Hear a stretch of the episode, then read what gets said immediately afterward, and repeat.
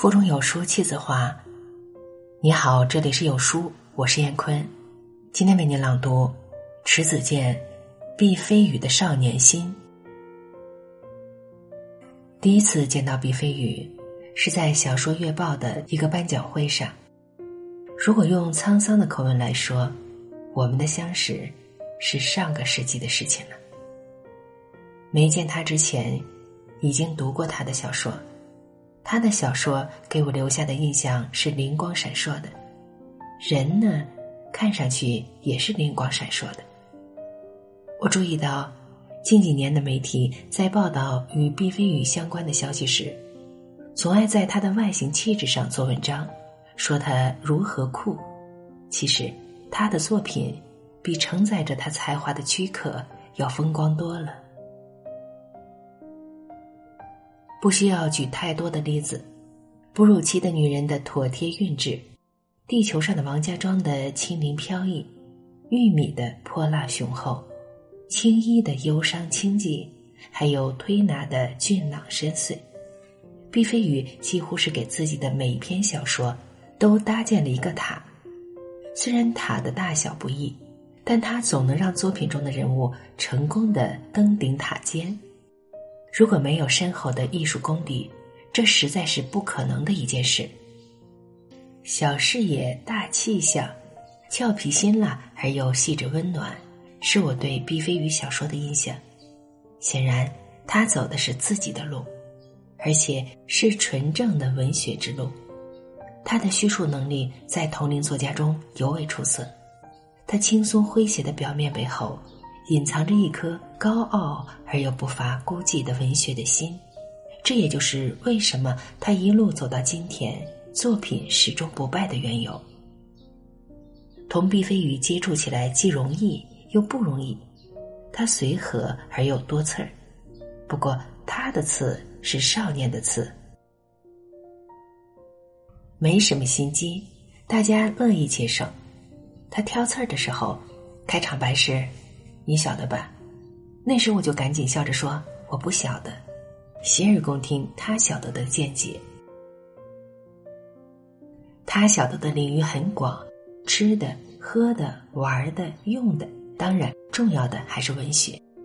我知道有许多女读者迷恋毕飞宇和他的小说。有一天，我忽发奇想，想捉弄他一下，在没有来电显示的某年夏天。我用沙哑的嗓音，假扮一位文学女青年，成功的欺骗了他，在电话中向他讨教了一刻钟，还大胆问了他：“你对同龄的女作家的作品怎么看？”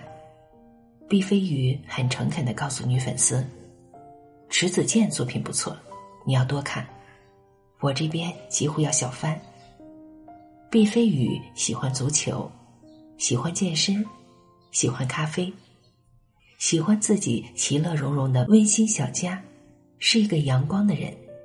他走到哪里都是一道风景。这样一个时尚中人，却不用手机，令人费解。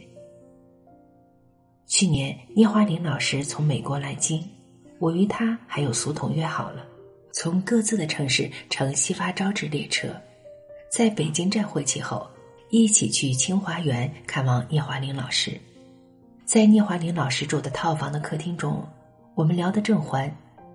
潘凯雄把电话打到我手机上，要找毕飞宇。我威胁他不给找，并警告苏童也不能给找毕飞宇，意在敦促毕飞宇启用一个便捷的通讯工具。他当时也算是含糊的答应了。可是几个月后，我在北师大的一个活动上见到的毕飞宇。仍然不用这老婶子，一脸的轻松和快活，一副游侠姿态。他不用手机，总能在该出现的地方出现，并且能见到该见的人。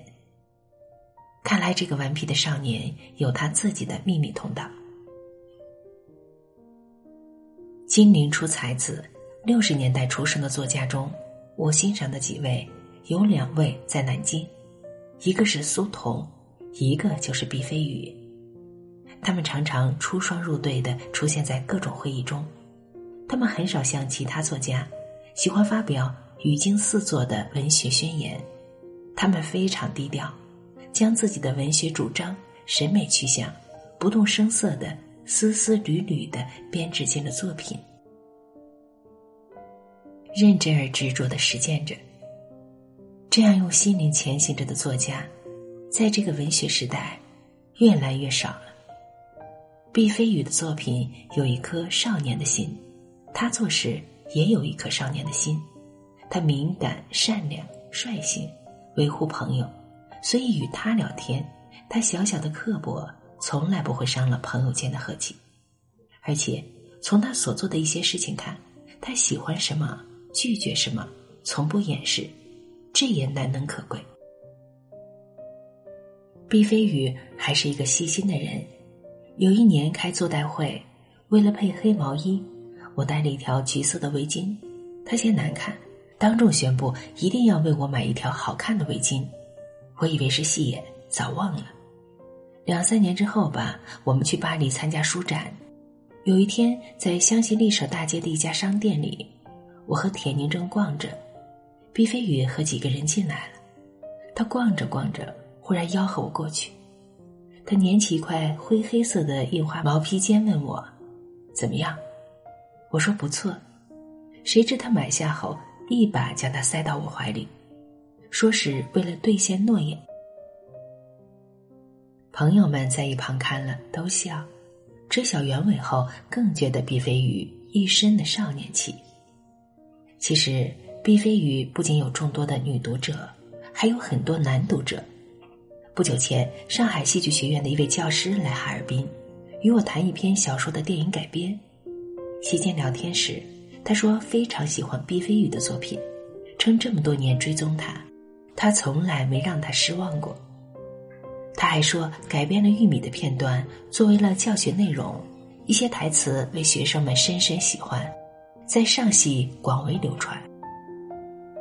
如果说文坛是一片茂密的森林的话，每个作家都是一棵树，每棵树都有每棵树的风光，谁也不可能取代谁。树中的繁复，才使森林气象万千。